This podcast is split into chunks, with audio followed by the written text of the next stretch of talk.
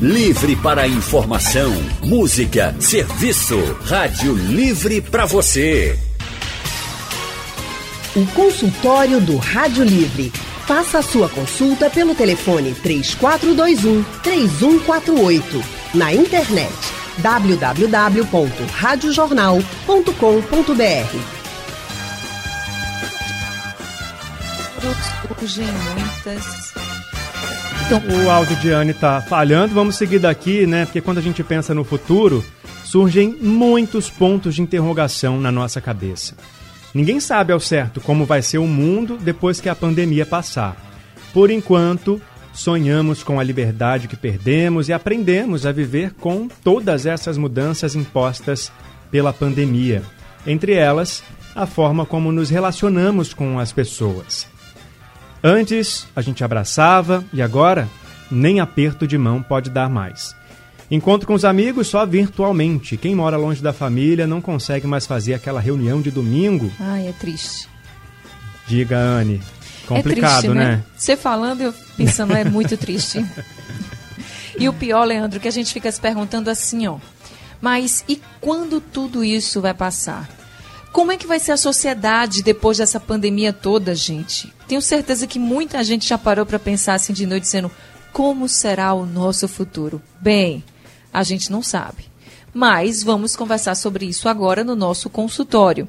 E quem vai falar mais sobre o assunto é o mestre e doutorando em filosofia pela Universidade Federal de Pernambuco, a UFPE, o Arim Brito. Ele que é professor e pesquisador de ética e filosofia política. Professor, muito boa tarde para o senhor. Obrigada por conversar com a gente no nosso consultório. Boa tarde, Anne. Boa tarde, Leandro e demais ouvintes. Boa tarde, professor. Também está com a gente o doutor em filosofia pela Universidade de Frankfurt, na Alemanha, e pós-doutorado na Nova Escola de Pesquisa Social de Nova York, professor de filosofia da Universidade Federal de Pernambuco Felipe Campelo. Boa tarde, professor. Seja bem-vindo também. Boa tarde, Leandro. Boa tarde, Anne. Boa tarde, ouvintes da Rádio Jornal, do programa Rádio Livre. Boa tarde, professor Felipe. Muito obrigada também por estar com a gente no nosso consultório. E para você que está nos ouvindo de qualquer lugar do mundo, você já pode participar com a gente pelo painel interativo no nosso site radiojornal.com.br. Coloca lá como é que você acha que vai ser o mundo, a sociedade após essa pandemia. E também as dúvidas que você tem, que aí os professores vão tirar essas dúvidas, vão falar de algumas previsões, fazer algumas avaliações.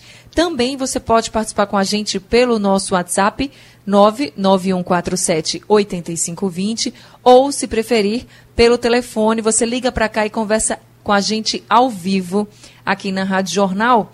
E a gente quer saber o que é que você acha que vai ser diferente mesmo, que hábitos que você, por exemplo, está aprendendo agora, que você vai adotar para frente e que você também não quer mais adotar. Então conta para a gente, tira as suas dúvidas. Aqui o canal está aberto para a nossa comunicação. Leandro.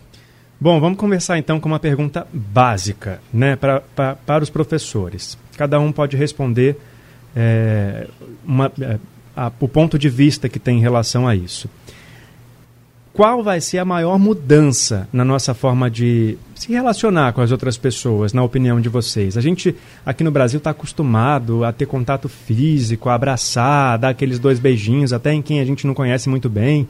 E aí, isso tudo de repente ficou. virou um risco, né? Não pode mais.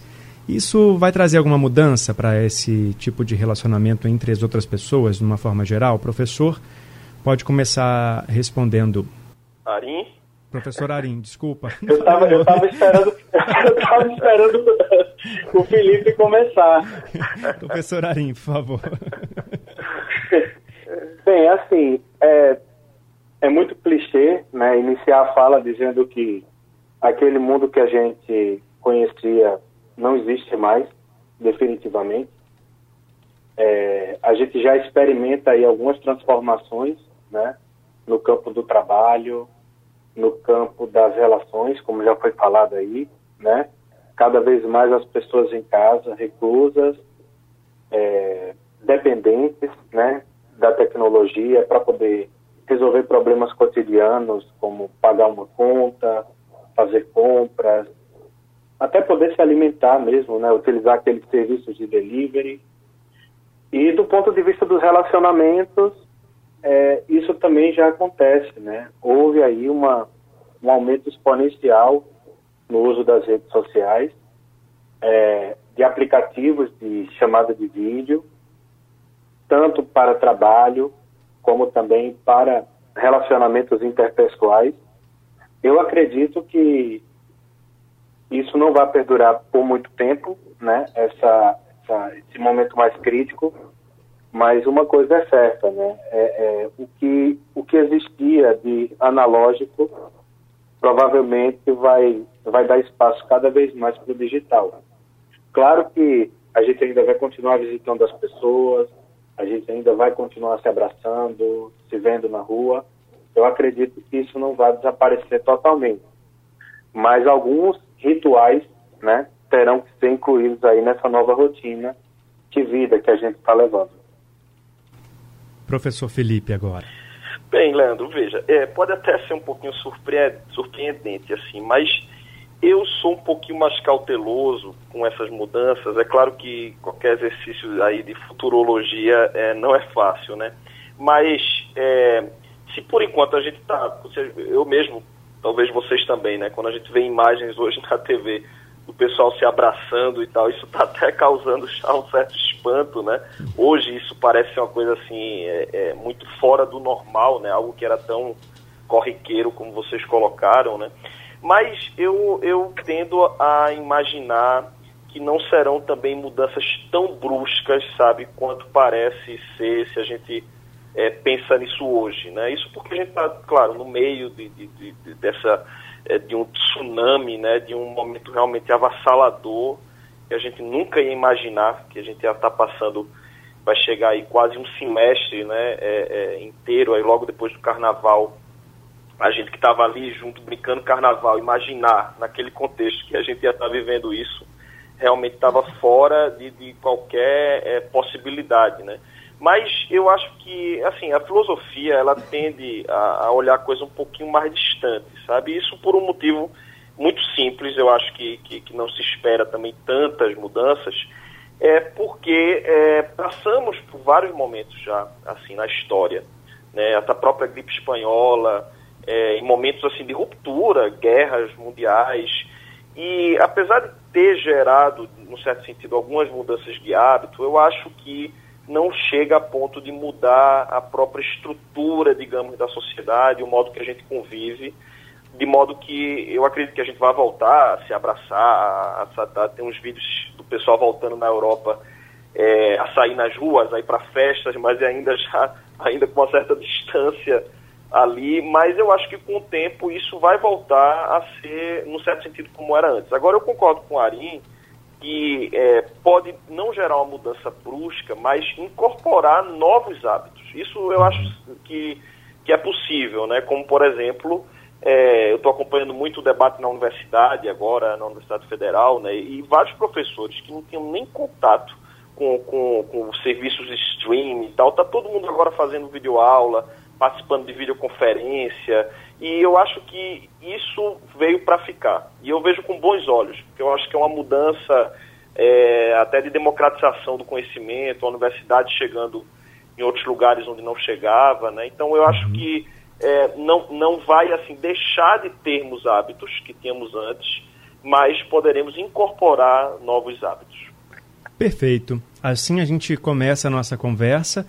Consultório do Rádio Livre hoje está falando sobre como vai ser o mundo depois dessa pandemia e o que, que a gente vai continuar levando na nossa rotina, o que, que a gente vai mudar de hábitos, o que, que a gente vai voltar a fazer como antes, sem se preocupar. Será que a gente vai voltar à nossa rotina de uma vez, sem medo, sem nenhuma cautela?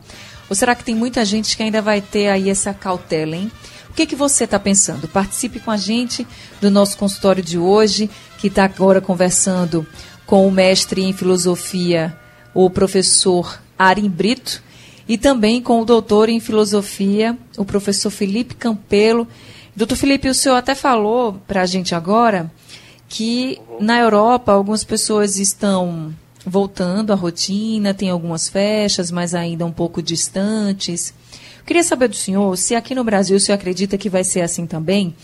E se for, quanto tempo vai durar? Porque eu acho que as pessoas estão tão ansiosas em sair, se encontrar, em marcar farras mesmo, como se diz, que eu, eu não sei, sinceramente, aqui colocando minha opinião, não sei se a gente vai ter tanta cautela assim. O que, que o senhor acha? Você acha que o brasileiro vai ter essa cautela no início ou você acha, o senhor acha que não? Já vai direto? Veja, Anne, eu, eu inclusive trabalho com a questão dos afetos, né? E, e o, o, brasileiro ele é, ele é muito afetuoso, né? Eu acho que o, o que a gente está vendo nas cenas na Europa agora, eu acho que tem uma, uma cautela talvez é, e possivelmente um pouco maior do que como vai ser por aqui. É evidente que essa cautela ela é, ela é muito importante até para que a gente possa é, ir vendo como são os, as mudanças, né, e como a gente vai se readequar àquela vida que, é, que não é, que não vai ser exatamente como era antes, né? Eu acho que uma pandemia como essa, não é que as coisas voltam é, e não, não podem, ao meu ver, voltar a ser exatamente como era antes, mas a gente vai é, retomar certas é, é, práticas e hábitos que a gente tinha, como, como se encontrar, e isso, isso claro. Mas é, eu acho muito importante essa cautela, apesar de talvez não, não ser exatamente como, como seja, a gente é um pouco, é, eu acho que até afobado, assim, né? E até conversando com algumas pessoas como é que vai ser a, essa volta. É, mas eu acho que, do ponto de vista de políticas públicas, vai ser exigido esse tipo de, de volta aos poucos, né? Pra, até para a gente poder aferir o impacto desse retorno, né? Professor Arim, e o comércio? Como o senhor acha que vai se comportar quando for liberado, por exemplo? A gente já percebe que há uma grande movimentação de pessoas que defendem que, que o comércio volte, mas que agora realmente ainda não é o momento, a gente precisa ainda desse distanciamento, desse isolamento, a gente precisa baixar esses números de casos, de mortes, enfim. E eu já ouvi muita gente falar assim: nossa, quando voltar, quando abrir, olha, eu acho que vai ter tanta fila nos lugares, acho que vão estar abarrotados de gente, assim, porque ninguém aguenta mais ficar em casa.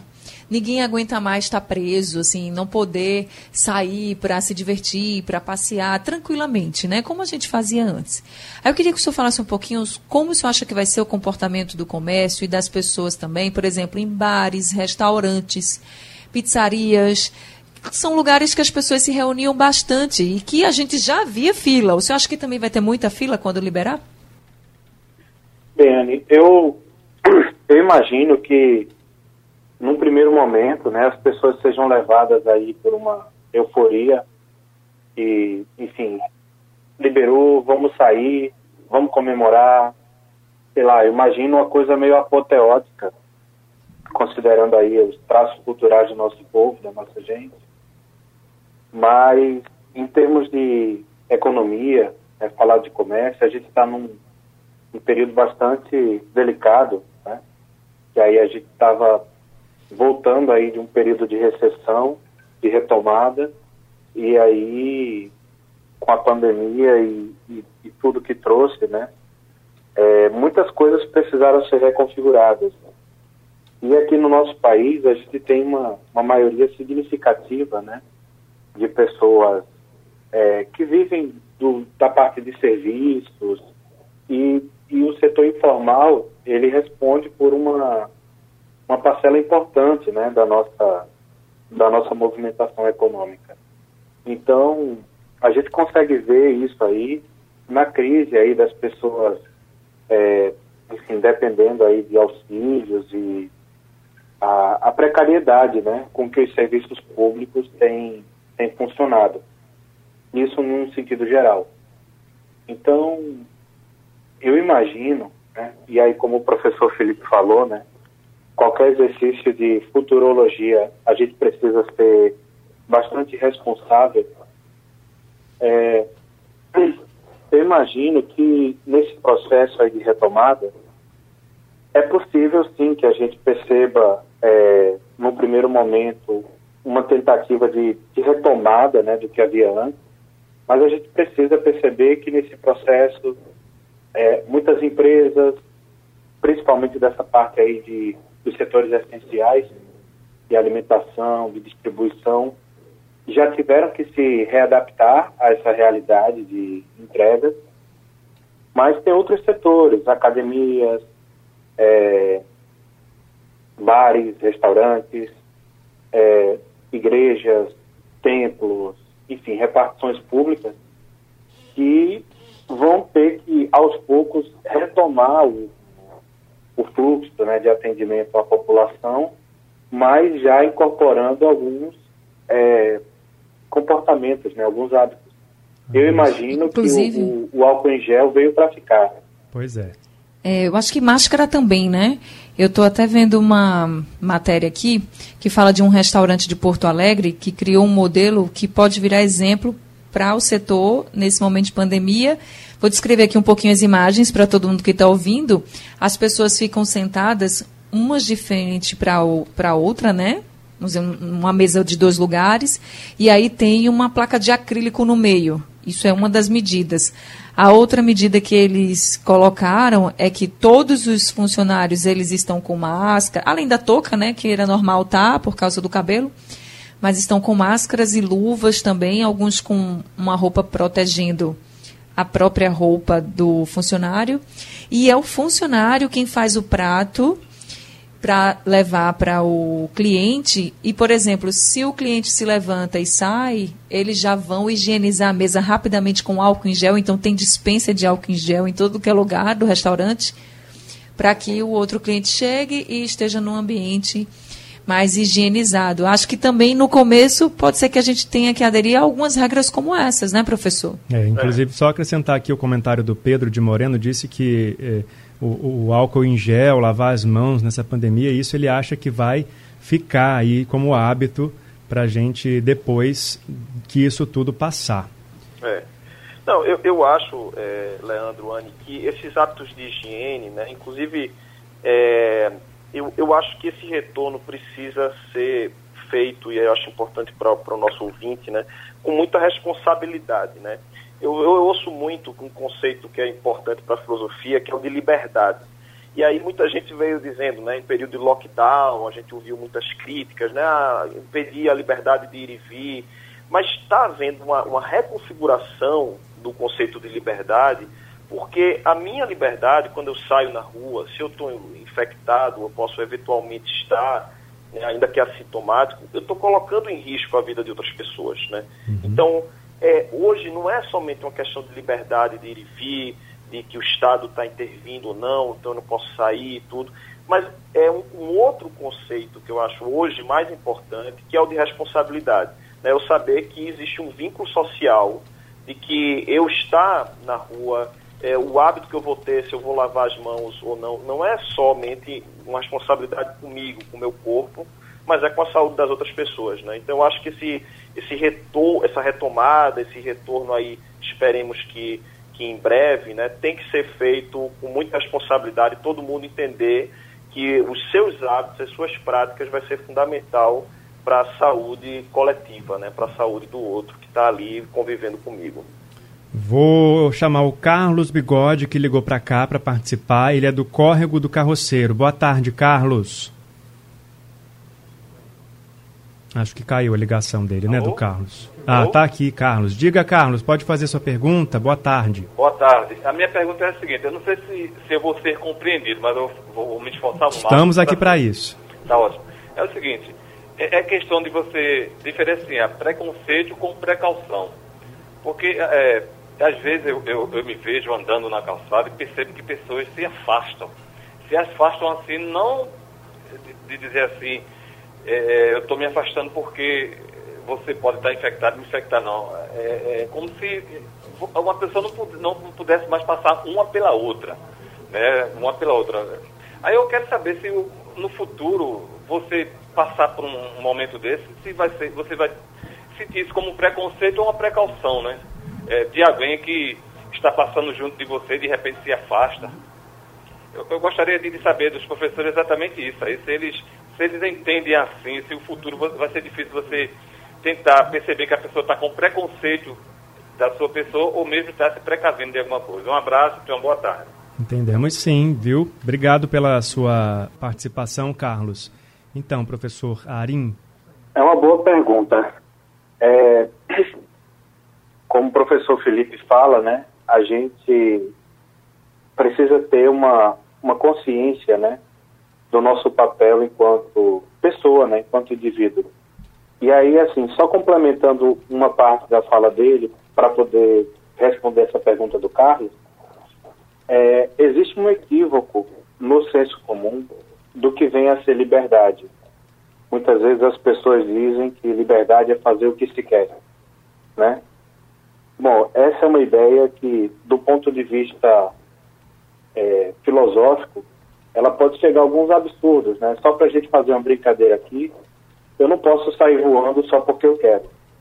Existem condições é, físicas, sociais, econômicas, onde eu posso exercer a minha liberdade. E partindo da ideia né, que nós somos seres sociais, vivemos em sociedade, é, exercer a liberdade não significa rejeitar a lei ou simplesmente se sentir cerceado porque existe uma regra que vai de encontro a uma vontade. A gente precisa ter em mente que a higiene pessoal, né? eu inclusive eu acredito que esse pacto, né, de que chamam que alguns pensadores já estão chamando de coimunidade, como o ato de você lavar as mãos ou de levar os filhos para serem vacinados, não dizem respeito apenas à sua dinâmica familiar e pessoal, mas coletiva, porque existe um prédio, um condomínio, uma escola, uma igreja. Então, cuidar de si é também cuidar do outro nesse aspecto. E aí a gente fala um pouco da precaução e do preconceito que o, que o ouvinte Carlos perguntou, né? É, não daria para ser taxativo agora e dizer até que ponto é a precaução, até que ponto é o preconceito, até porque as pessoas elas são diversas e as situações também. Não dá para a gente ser tão taxativo assim. Mas considerando né, que nós, nesse, nesse processo de retomada, a gente passe a resgatar alguns hábitos de ir à rua, de, enfim, pegar uma fila para ir no mercado, né, pagar uma conta. Então, a gente vai, né? E aí eu, eu tenho que incorporar isso nesse, nessa reflexão e saber que as coisas elas podem voltar. O cuidado que a gente tem que ter com a gente e com o outro tem que ser o mesmo. Então, essa coisa do preconceito é muito difícil da gente é, detalhar aqui numa ação, porque a gente teria que levar em consideração uma série de aspectos aspectos econômicos, aspectos estéticos, sociais. Então não daria para a gente ser tão taxativo assim. Agora eu imagino que se todos nós né, usássemos do bom senso, é, essa discussão aí sobre o preconceito, ela, ela pode ficar em segundo lugar. Certo. Olha, no painel interativo chegou um monte de mensagem aqui sobre o que as pessoas pensam né, do futuro. Márcio Santos de Passarinho disse que as pessoas vão ser mais solidárias, mais humildes, mais higiênicas. O Carlos do Ibura disse que não se sentiu nem no Brasil quando foi ao supermercado em Prazeres, que viu todo mundo de máscara, mas ele acha que isso vai voltar ao normal, que quando voltar vai ser é, também uma, uma cena de, de como era antes. É, enfim, o Leandro também mandou meu xará aqui. Ah, não, é o Carlos que falou comigo. Carlos, boa tarde para você, obrigado pela participação. E para terminar, o Paulo Pedro disse que depois da pandemia ele acha que vai demorar muito para que a gente possa se acostumar com a vida de antes. Anne. Eu queria só finalizar o nosso consultório, já que a gente está chegando ao final, perguntando aos professores se eles acham que, no geral, a nossa sociedade, a gente vai ter né, uma sociedade melhor depois da pandemia? Professor Felipe? Eu acho que sim. Eu acho que são vínculos solidários que estão sendo criados, a importância que está sendo vista dos serviços públicos né, de qualidade, da importância do Estado para estar tá apoiando, para estar tá dando suporte a pessoas que são mais vulneráveis. Né? Uma experiência hoje que a gente tem da vivência do luto, que está sendo uma experiência muito difícil, um afeto que é tão importante, né? enterrar os entes queridos e, como isso está sendo vetado hoje. Né? Eu, eu perdi um, um, parente próximo aqui da família e aí eu vi a dificuldade né, das pessoas sequer poderem enterrar esses entes queridos. Então, eu acho que essa circulação de afetos né, solidários, de compreensão de que a gente vive momentos de vulnerabilidade, de sofrimento, de dor, né? Eu acho que compartilhar isso e, e aprender, né? Que, que não se, se trata somente de uma esfera meramente individual, né? Mas aquilo que a gente faz como, como indivíduo, aquilo tem um impacto social na nossa comunidade, na nossa cidade e de como a gente precisa desse vínculo solidário para poder viver melhor, para ter um mundo melhor, né? Professor Arim? É, eu tenho ainda, Anne, uma, uma opinião dividida quanto a isso, mas aí como o professor Felipe procurou oferecer aí um aspecto otimista, né? Eu vou eu vou lá para o outro caminho e mostrar que com essa epidemia, né, alguns algumas alguns comportamentos, né, principalmente do ponto de vista político e social, é, ficaram mais exacerbados. E aí eu penso na atitude de alguns estados né, nacionais é, de aumento de controle, de vigilância, né, de, enfim, de cerceamento dessas liberdades dos, dos cidadãos, né, o uso da tecnologia para ter ainda mais controle sobre a população, né, e outra coisa também é esse embate que a gente vê aí entre política e ciência. A gente sabe que a política ela tem os seus meios, a ciência também tem os seus, né? não são espaços neutros. Existem contradições dentro da ciência no fazer científico e no campo político também. Isso é mais evidente no campo político mas a gente vê como, mesmo com, com toda essa evolução é, tecnológica, comunicacional, a gente ainda se vê em embates é, é, sobre notícias falsas que circulam, é, manipulação de dados e, consequentemente, de, do uso dessas coisas todas aí como estratégias para instigar a população a certas, a certas atitudes. Então, eu, eu vi que nesses momentos assim mais delicados, né, essas coisas que ficam normalmente ocultas, elas acabam tomando aí uma, uma proporção mais exacerbada.